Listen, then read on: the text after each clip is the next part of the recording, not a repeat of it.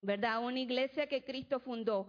Y entonces, este, tomando yo ese eh, tema, le voy a agregar un subtema. Eh, la iglesia que Cristo fundó vivió consciente, vivió consciente.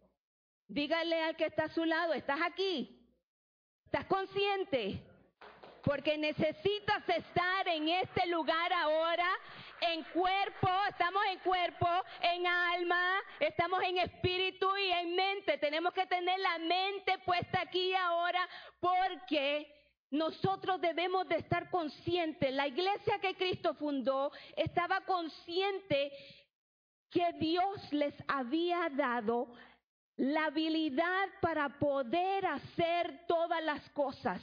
Jesucristo les dijo, las cosas que ustedes me han visto hacer, las harán ustedes y mayores.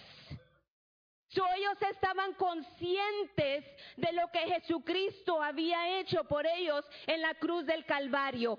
Les pregunto yo a ustedes, ¿cuántos están conscientes de lo que Jesucristo hizo en la cruz del Calvario por ti? ¿Estás consciente de verdad?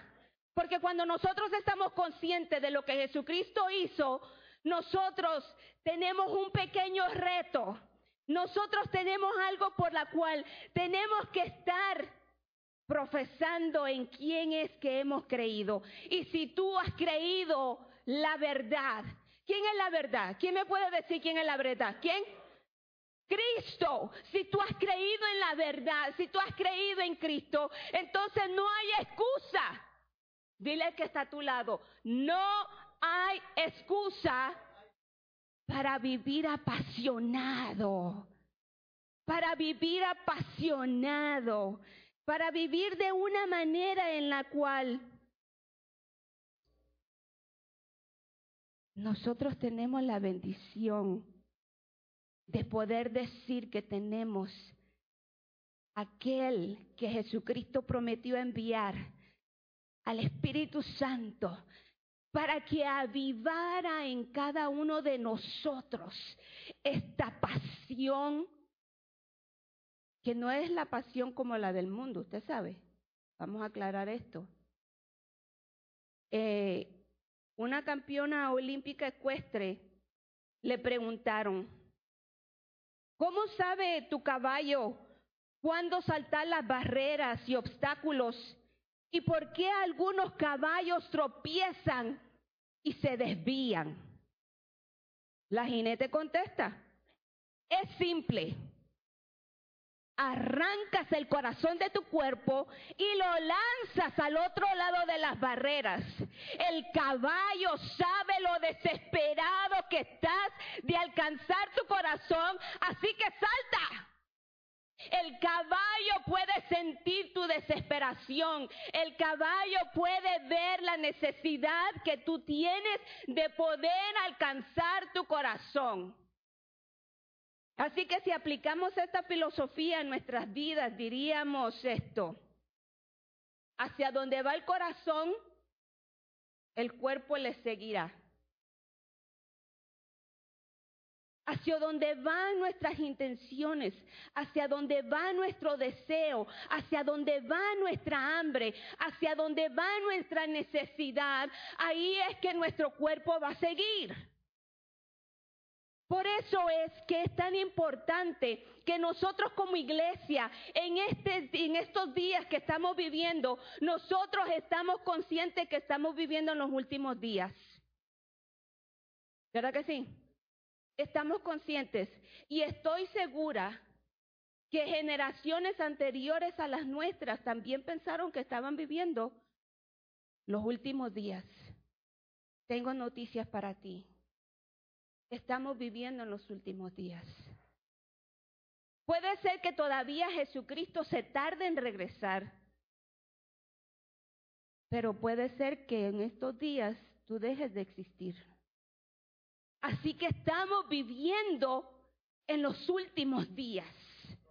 Nadie sabemos, nadie tenemos conocimiento del día que vamos a dejar de vivir en este mundo.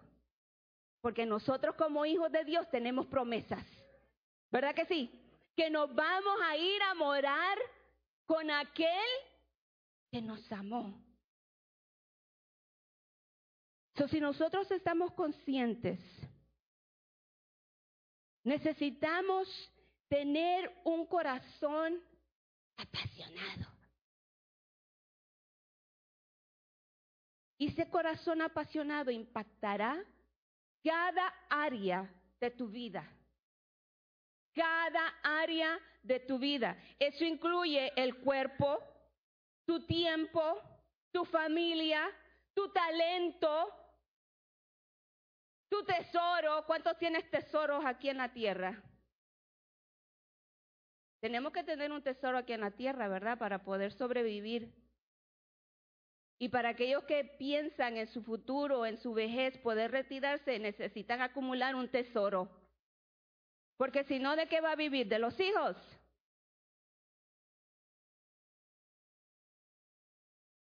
Dios nos ha bendecido grandemente a nuestra generación, grandemente porque nosotros hemos sabido honrar a nuestros padres, porque nosotros hemos sabido reconocer los tiempos y hemos estado conscientes de que lo que cada uno de ellos hizo por nosotros es de mucho valor. Así que nosotros hemos honrado a cada uno de nuestros padres, bendiciéndolos, ¿verdad que sí? Y regresando un poquito de lo mucho que ellos nos dieron todo el tiempo. Así que si nosotros tenemos un corazón apasionado, eso va a impactar cada área de tu vida y no hay excusa. No hay excusa. Por lo tanto, el reto del día de hoy es cultivar un corazón apasionado, cultivar un corazón en el cual nosotros vamos a estar conscientes de lo que Jesucristo nos ha llamado a hacer a cada uno de nosotros. Ahora, desafortunadamente, muchos cristianos fallamos en hacer la conexión entre ser apasionados por Dios y ser igualmente apasionados en cada una de las otras áreas de la vida. Nuestro primer reto al conocer la verdad, que dijimos que es Cristo, ¿verdad? Deberíamos dar un servicio apasionado para Él. Deberíamos dar un servicio con todo para Él. Mas, sin embargo, fallamos por nuestras filosofías humanas. ¿Qué va a decir la gente? ¿Qué va a decir el compadre? Ya ahora ya no me reúno con él para tomarnos la cervecita. Usted sabe, ahora ya no tenemos ese tiempo con la comadre para chismorrear.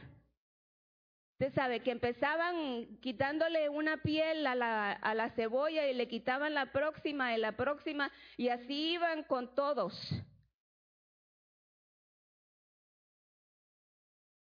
¿Qué pasa cuando nosotros conocemos la verdad? ¿Qué sucede como iglesia? ¿Qué sucede? ¿Cuál es el reto que Dios nos entrega a cada uno de nosotros? Usted sabe que en el momento que usted aceptó a Jesucristo como su Señor y Salvador, ¿quién vino a vivir en usted? El Espíritu Santo de Dios, ¿verdad? Así que usted tiene a Dios viviendo en usted. So, esa pasión, esa pasión en este día tiene que haber una chispa que la prenda, que la encienda, que nosotros podamos decir, no hay nada, no hay nada que yo no pueda hacer si no es porque Dios es el que me da la habilidad para poder hacerlo. Si encontramos a una persona apasionada por Jesús, mas no de su familia o de su trabajo o de la educación o de, o de su empeño, de disciplina de su vida, eh, de, su vida recreativa, de la participación en medio de, de su comunidad. Algo está mal. Porque esta es una conexión que nosotros debemos aplicarla en cada área de nuestra vida. O sea que si nosotros estamos apasionados por Cristo, Debemos también ser apasionados por nuestra familia. Qué bendición es que nosotros podamos ser ese alfarero y esa persona que les va a guiar a ellos a la verdad. Porque dijo Josué, mi casa y yo serviremos al Señor, ¿verdad? Mi casa y yo. Es una bendición poder traer la conexión de quien Cristo es en cada uno de nosotros, querida iglesia, que la iglesia que Cristo fundó estaba consciente de todo esto, porque ellos se esforzaban en todo el tiempo y saben cuál fue lo que Jesucristo, cuál fue el trabajo que Jesucristo les envió a cada uno de ellos que hiciera. ¿Cuál? Evangelizar, predicar el Evangelio, que le fueran testigos en Judea, en Samaria y todo, y por los confines de la tierra. ¿Verdad que sí? Entonces nosotros somos testigos. Nosotros somos alguien que tiene que dar testimonio de quién es Dios. Y para eso necesitamos estar apasionados por Él. Y aquí es el balance que nosotros tenemos que tener. ¿Sabe por qué? Porque muchas veces malinterpretamos lo que Jesucristo nos envió a hacer y nos enfocamos solamente en un área. Puede ser que si Dios ha despertado en ti el amor y el deseo de poder predicar el Evangelio, sabes que Dios va a ir canalizando a su tiempo el momento preciso en el cual tú te vas a lanzar para poder predicar si es a, una, un eh, estadio lleno de personas o si es simple y sencillamente a tu vecino. Pero Dios es el que te va a dar ese deseo. Así que tú tienes que decirte el día de hoy, yo voy a representar a la iglesia que Cristo fundó con este amor, con esta pasión, porque no hay nada mejor que nosotros podamos hacer más que despertar el don que Dios ha depositado en cada uno de nosotros. Cuando estamos apasionados por su presencia en nuestras vidas, esa pasión debería derramarse sobre todo lo que hacemos. Esa pasión, usted sabe, eh, la pasión es el fuego, es el fuego. ¿Cuántos ven ahí el fuego? Es ese fuego en lo profundo de la vida de un cristiano que lo empuja, que lo empuja a hacer el trabajo de Dios con todo lo que tiene y con todo lo que es. Si Dios te ha bendecido con finanzas, ¿qué crees que es lo que tú deberías de hacer con esas finanzas? sembrarlas en una tierra donde van a bendecir. Por la gracia de Dios, hemos sido de bendición alrededor del mundo por años. Hemos sido la puerta para que muchas personas recibieran la palabra apasionada, llenas del fuego, llenas de la pasión de Dios. Domingo tras domingo el Espíritu Santo ministra tu corazón a través de los labios del pastor para que tú despiertes esa pasión por Dios y que no te dejes envolver y no te dejes engañar por las circunstancias de la vida. ¿Verdad que sí? Porque es tan fácil, es tan fácil decepcionarnos es tan fácil desviarnos, es tan fácil desenfocarnos. Por eso es que nosotros tenemos que volver y regresar y enfocar nuestra vista en aquel que murió por nosotros en la cruz de Calvario. Por aquel que pagó el precio para que nosotros el día de hoy tengamos la bendición de poder compartir con los que están a nuestro alrededor y decirles, ¿sabes qué? Jesucristo pagó el precio por tu pecado. Yo no sé si eso a ustedes los hace felices, de saber que nosotros ya no tenemos que pagar el precio por nuestros pecados, que ya alguien lo hizo por mí. Y yo el día de hoy tengo la bendición de poder compartir con los demás y decir, yo siento la pasión de poder estar brazo a brazo, ya casi 30 años, de un hombre que ha Dios despertado su espíritu para poder apasionadamente ministrar al pueblo la palabra año tras año, domingo tras domingo, la palabra de Dios, la palabra que nos vivifica, la palabra que nos da las fuerzas para nosotros poder seguir hacia adelante. Pero iglesia, estamos viviendo en unos tiempos que tenemos que estar conscientes que si tú te quedas dormido, te lleva la corriente. Si tú te quedas dormido, tú comienzas a pensar como piensa el resto de las personas que no han creído y han profesado en Jesús. Si tú comienzas a dormirte, las ideas y filosofías de este mundo te van a envolver y te van a terminar apagando esa pasión. Y van a terminar desesperándote. La pasión de este mundo es diferente. ¿Cuántos aquí tienen pasión por el deporte? Uh, hay muchas mujeres también que están bien apasionadas por el deporte, porque el, esposo le va a un equipo y ella le va a otro. ¿Verdad que sí? Ajá, hay mujeres aquí que también son apasionadas por el deporte. ¿Qué el trabajo? Hay personas aquí que son más apasionadas para el trabajo y esto es conforme a lo del mundo. Invierten todo su tiempo, todas sus energías en el trabajo. Pero como iglesia hemos aprendido que necesitamos tener un balance, ¿verdad que sí? Necesitamos tener tiempo para el trabajo, sí, porque si no trabajamos no podemos comer, pero también necesitamos tiempo para estar con Dios, tiempo para estar con la familia, tiempo para compartir entre hermanos. ¿Cuántos de ustedes están interesados en formar una empresa?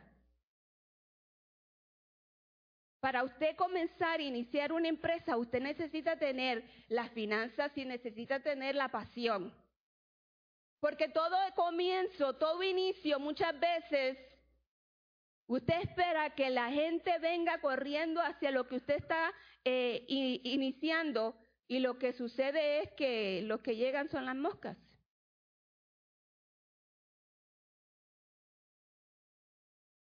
Y muchas veces, ¿verdad? Termina diciendo, bueno, pues vamos a tener que hacer algo diferente. ¿Cuántos son apasionados por las redes sociales?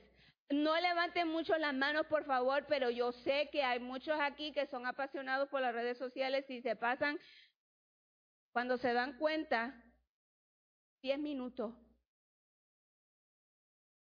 Después de cinco horas son apasionados por las redes sociales. Ahora, ¿cuántos son apasionados aquí por la comida? Ya termine, pastora, porque tengo que ir a comer. Ya tengo el lugar indicado que voy a ir a comer después del servicio. Somos apasionados muchas veces por las cosas que nos pueden dar una satisfacción momentánea pero que no nos dan la vida eterna. ¿Cuántos de ustedes aquí son apasionados por las distracciones? ¿Cuántos tienen planes de ir a Disneyland después de acá? Those annual pass holders, nothing wrong with that. Pero a veces estamos más apasionados por otras cosas que por Cristo. De los videojuegos ni se diga. Eso ni se hable. Que aquí hasta los casados, hasta los casados tienen videojuegos. A ver, mira a su alrededor y pregúntele, ¿tú tienes videojuegos?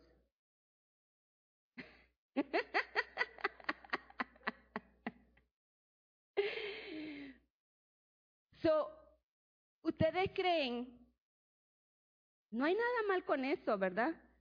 No hay nada mal con estar eh, un tiempo de relajarse, de estar tranquilo, de estar descansando su mente, pero camarón que se duerme, se lo lleva la corriente. Muchas veces cuando venimos a ver ese tiempo que Dios quisiera estar contigo, que tú pasaras ahí metido dentro de las escrituras, se fue el tiempo porque estabas en Disneyland. Se fue el tiempo porque estabas muy ocupado trabajando. Se fue el tiempo porque ya no te alcanzó llegar a la iglesia, pero Dios entiende que tenías que hacer lo que tenías que hacer. Claro, estamos viviendo en el tiempo de gracia, ¿verdad que sí, iglesia? Pero eso quiere decir entonces que si estamos viviendo el tiempo de gracia es cuando más deberíamos de estar apasionados por Él. Es cuando más deberíamos de estar dispuestos a entregarle todo a Él. Ustedes saben que acabamos de terminar hace poco la escuela bíblica de vacaciones, ¿verdad que sí?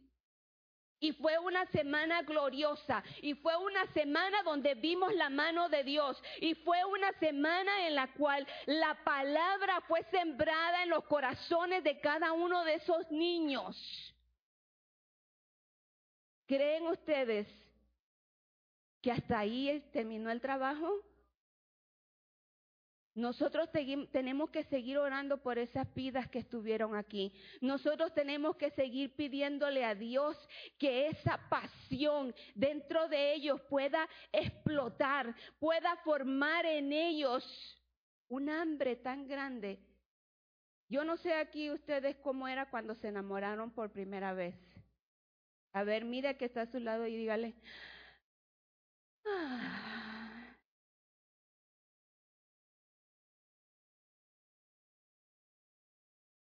¿Cómo lo quiero? Es que cuando lo miro a Él se me olvida todo.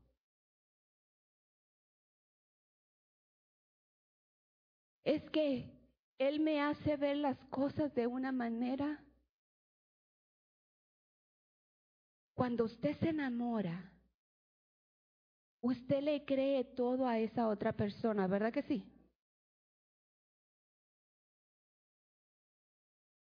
¿Estamos conscientes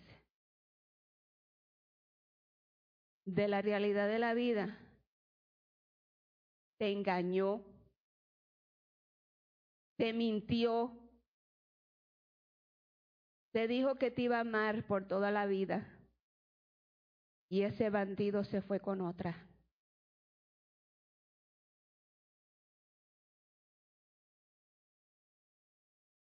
Qué difícil es cuando perdemos la pasión y nos desenfocamos de quién fundó la iglesia. ¿Quién fue el que fundó Ministerio Logos? ¿Quién fue en que permitió que nosotros pudiéramos llegar aquí para poder ser de bendición a todos los que estamos aquí? Thank you, Jesus. Gracias, Señor Jesús. Toda la gloria es para Él. Toda la gloria es para Él. Porque iglesia, si no hubiera un hombre,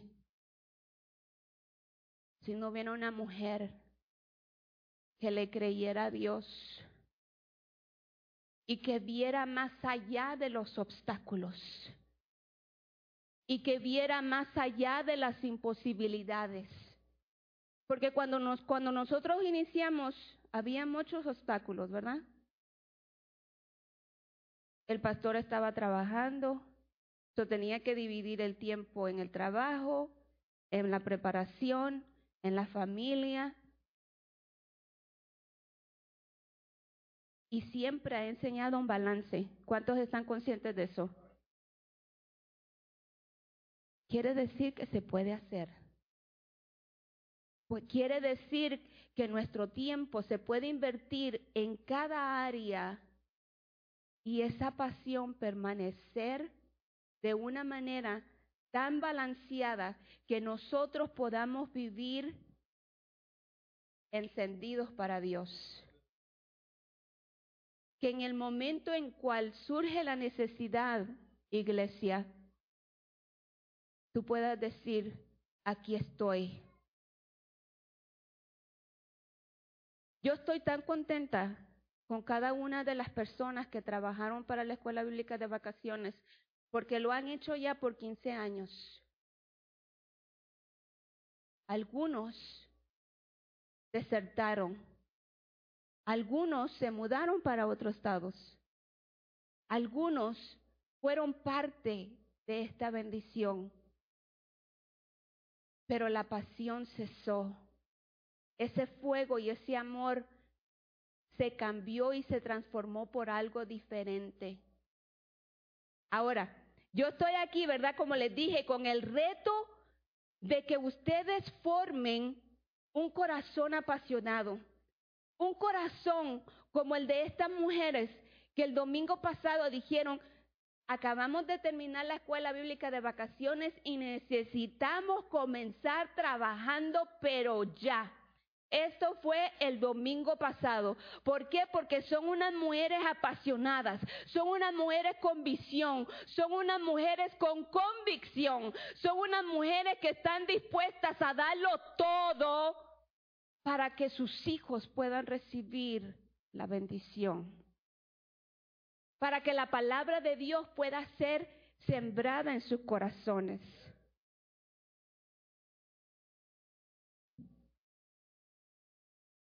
En Apocalipsis 3, 15 al 16, Dios nos dice que odia la apatía e indiferencia. Así de fácil, así de fácil. Muchas veces nosotros nos hacemos de la vista larga. Conmigo no hablaron, conmigo no es. Y algunos hasta dicen, menos mal me salvé porque no llegué ese día a la iglesia. Pero Apocalipsis 3, 15 y 16 dicen, conozco tus obras, sé que no eres ni frío ni caliente. Ojalá fueras lo uno o lo otro. Por lo tanto, como no eres ni frío ni caliente, sino tibio, estoy por vomitarte de mi boca.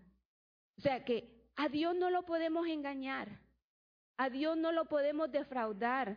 Querida iglesia, nosotros necesitamos reaccionar y despertar. Veis que lo que está a su lado es despiértate.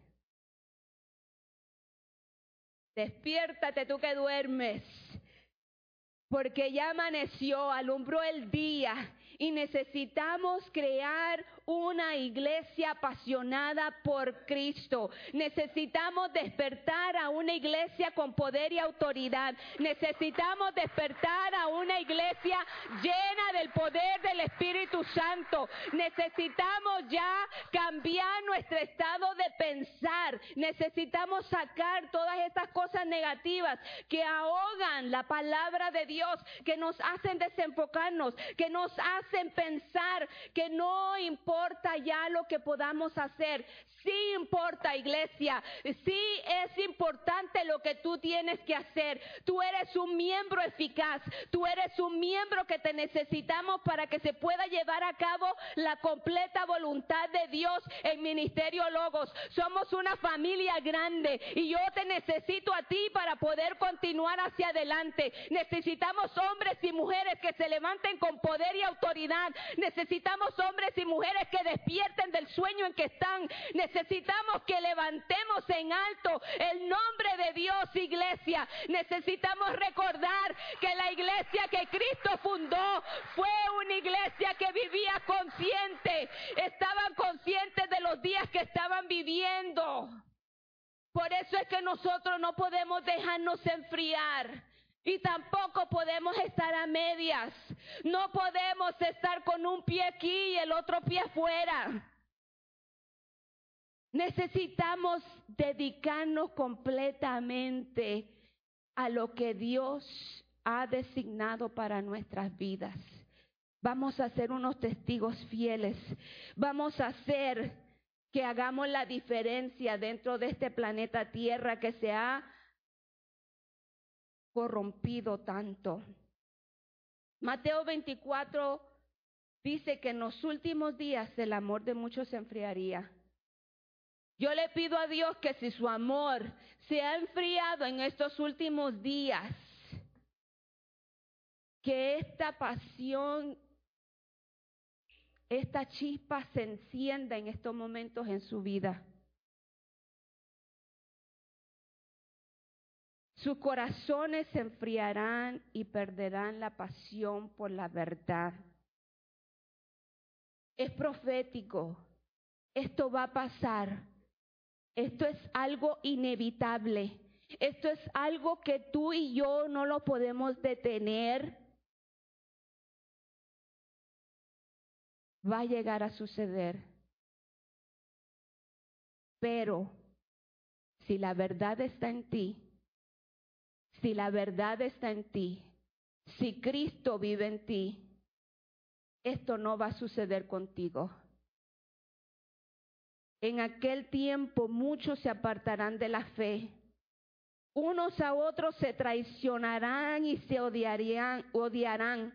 Y surgirá un gran número de falsos profetas que engañan a muchos.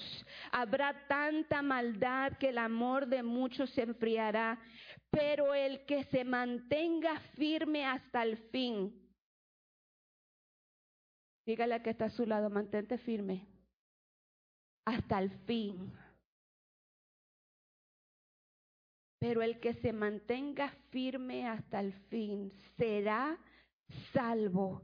Y este evangelio del reino se predicará en todo el mundo como testimonio a todas las naciones y entonces vendrá el fin. Nuestra cultura ha decidido que no está políticamente correcto ser apasionado de nuestra fe, de nuestras creencias. La iglesia de Jesucristo ha desarrollado esa misma mentalidad. Está bien demostrar la pasión por un equipo preferido, los videojuegos, tus cantantes favoritos, ni se diga. Tú te tiras enfrente a enfrente de la tarima porque tú quieres estar ahí bien cerca de ese artista porque lo quieres ver como suda.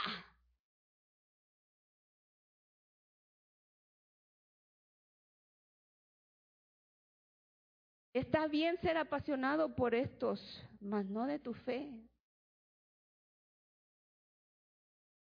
Le huimos a las bancas de enfrente. Queremos estar en la silla cerca de la puerta porque tan pronto termina el servicio. Yo no voy a decir así como dicen unos que son alma que lleva el diablo, ¿verdad? Sino que patitas, ¿para qué te quiero?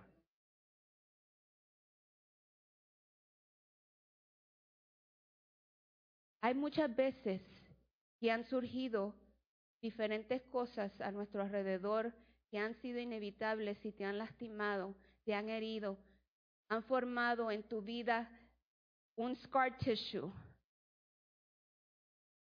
que evita que tú puedas relacionarte una vez más con las personas del cuerpo de Cristo. Y muchas veces eso va apagando la pasión que necesitamos. Perdona a esa persona que te hirió. ¿Usted sabe cuántas personas nosotros hemos tenido que perdonar? No me pregunte, por favor.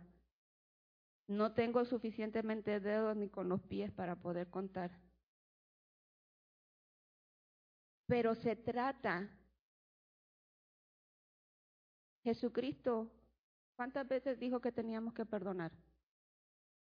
¿Cuántas? 70 veces 7 al día. Yo pensé que en toda la vida. Hay muchas veces circunstancias que han pasado a nuestro alrededor que han apagado esa pasión. Y en estos momentos yo te voy a pedir que tú te sacudas de eso. Vamos, sacúdete.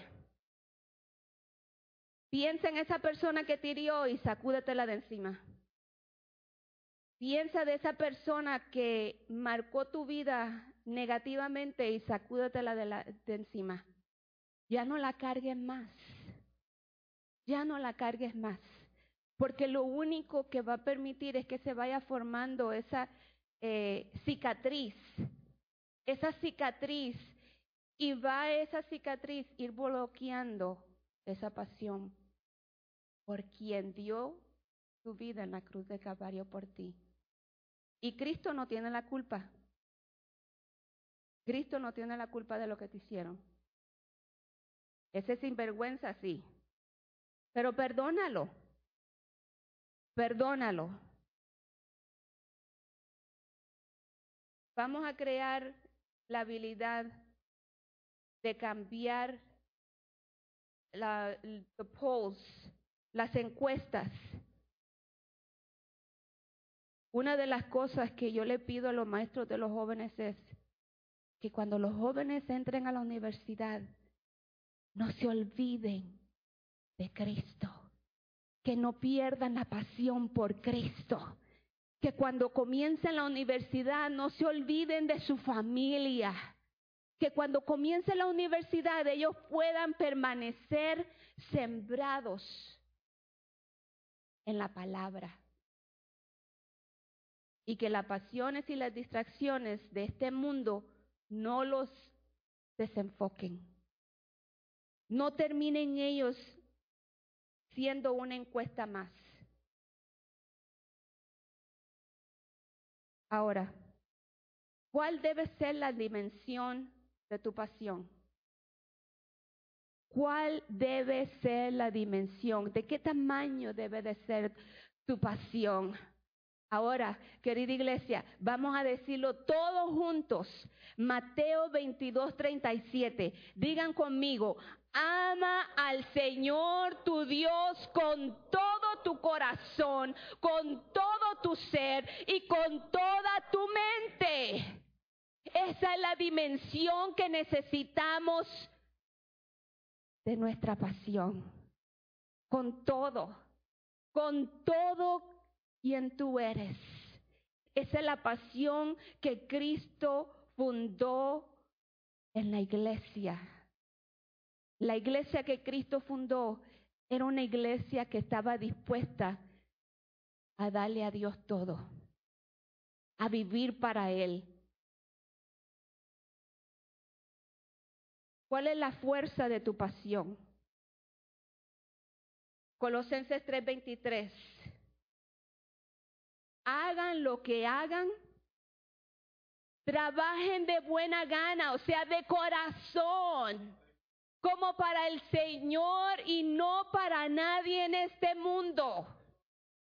La fuerza de tu pasión debe de ser que todo lo que tú hagas debe de serlo para el Señor. ¿Sabes por qué? Porque el hombre es desagradecido.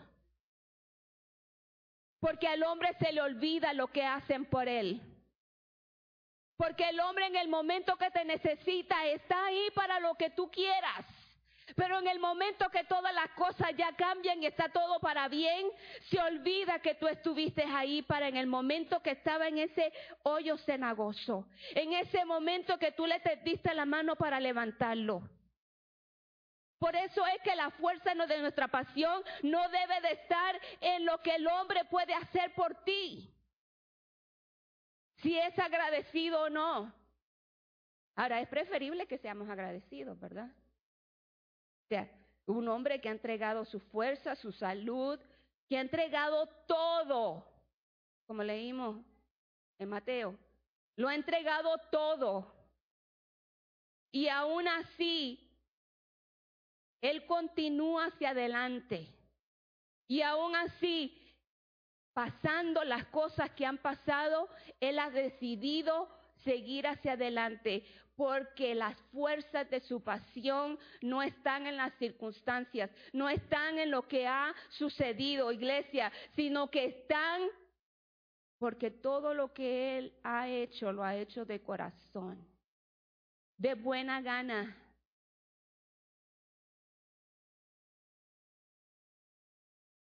El secreto de tu pasión. ¿Cuál debería de ser el secreto de tu pasión? Colosenses 3:24, la primera parte. La iglesia que Cristo fundó era una iglesia consciente, ¿verdad? Vivió consciente. Y nosotros debemos de estar conscientes de que el Señor los recompensará con la herencia todo lo que tú haces, todo lo que tú llevas a cabo, querida iglesia, el único que te va a recompensar con herencia es Jehová Dios de los ejércitos. Es aquel que Él es el que te da el secreto para que tu pasión se mantenga firme. Tu pasión debe de permanecer firme. Tú no te puedes doblegar. Tú no puedes echar para atrás. Al contrario, tenemos que enfocarnos en aquel que es el consumador de nuestra fe. Y para terminar, la fuente de nuestra pasión. ¿Quién es la fuente? ¿A quién es a que tenemos que ir constantemente para volver a alimentar esa pasión? Recuérdate, vamos a regresar por la senda antigua, vamos a regresar por aquellos caminos en los cuales... Eh, ahorita les pregunté quiénes se habían enamorado, ¿verdad? cuando se enamoraron por primera vez, o la segunda, o la tercera. ¿Cuántos se han enamorado de Cristo? ¿Cuántos han oído de esa frase? Estás en el primer amor. Pero no te preocupes que eso se te va a quitar ahorita. Ese primer amor y ese entusiasmo y esa pasión que tú tienes, que no podías tú pasar un servicio sin poder estar aquí. Pero luego nos olvidamos cuál es la fuente de nuestra pasión y permitimos que las distracciones, que los compromisos nos separen y apaguen esa pasión. El día de hoy te invito a que regreses a esa fuente. El día de hoy yo te pido que tú despiertes y que reconozcas que nosotros servimos a Cristo el Señor, nuestro Rey y Consumador. Él terminó todo. Él llevó a cabo todo lo que se tenía que hacer. Así que iglesia, nosotros necesitamos esa pasión por Él. Nosotros necesitamos ese balance para vivir una vida apasionada por Él y regresar a Él constantemente, constantemente, día tras día, servicio tras servicio. Venir buscándole a Él porque Él es nuestra fuente, porque él es nuestro único al quien podemos acudir. Tu esposo o tu esposa no te entiende, pero Él sí. Él sí te entiende. Él entiende en esos momentos en los cuales tú no estás de humor, que todo no te huele a las azucenas. Él sabe cuando tú ya pasaste tiempo en el cual ya no tienes nada más que dar y que tú necesitas apartarte e ir a la fuente. Estoy tomando de la fuente que no cesará. Estoy tomando y voy a Él constantemente. Vamos a estar en pie, querida iglesia. Porque el día de hoy, espero yo que hayas aceptado el reto. Espero yo que hayas aceptado el reto y que puedas estar dispuesto a estar consciente de que necesitas tener un corazón apasionado por Él. Gracias, Señor Jesús. Gracias por despertarnos. Gracias por darnos, Señor, el hambre y sed de tu palabra. Gracias, maravilloso Rey Jesús, porque dependemos de ti y únicamente de ti, Padre. En el nombre maravilloso de Jesús. Gracias, maravilloso Rey.